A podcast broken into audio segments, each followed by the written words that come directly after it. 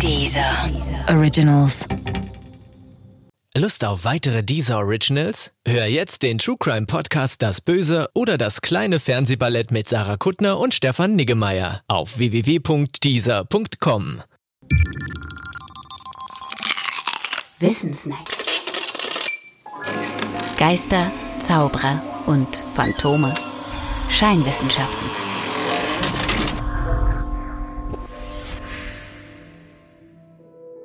Telepathie. Die erste Strophe eines sehr bekannten deutschen Volksliedes lautet so.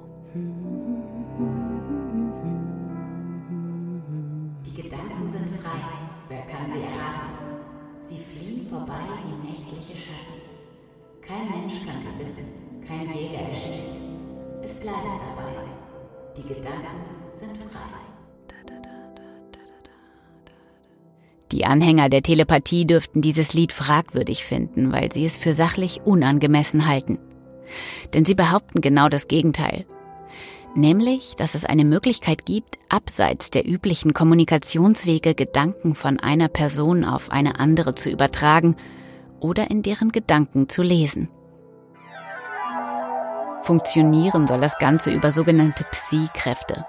Das sind angeblich besondere psychische Kräfte, über die zwar nicht alle, aber wenigstens einige Menschen verfügen. Ihren Namen haben die Psi-Kräfte vom altgriechischen Buchstaben Psi, mit dem im Altgriechischen auch das Wort für Psyche beginnt. Freilich einen belastbaren wissenschaftlichen Nachweis der Psi-Kräfte und auch der Telepathie hat es bisher noch nicht gegeben. Jedenfalls ist das die gegenwärtige wissenschaftliche Meinung. Aus der Wissenschaft kommt noch eine weitere grundsätzliche Kritik an den Fürsprechern der Telepathie.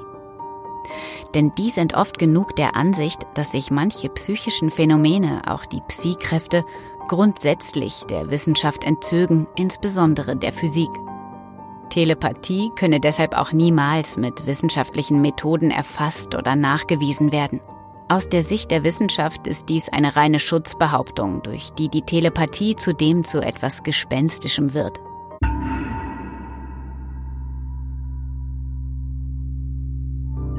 Das war nicht immer so.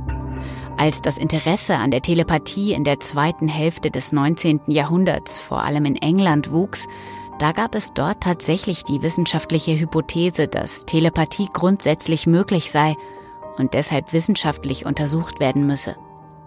Denkbar war Telepathie ja immerhin. Natürlich gab es auch schon damals spiritistische Sitzungen und Scharlatane, die leichtgläubige Menschen mit dem Gerede von Telepathie auch finanziell ausnutzten. Aber das war eben nur ein Teil und nicht die Gesamtheit derjenigen, die die Existenz telepathischer Fähigkeiten behaupteten. Allerdings hat sich diese Vermutung im Laufe der Zeit wissenschaftlich eben nicht bestätigt. Zum Glück möchte man meinen.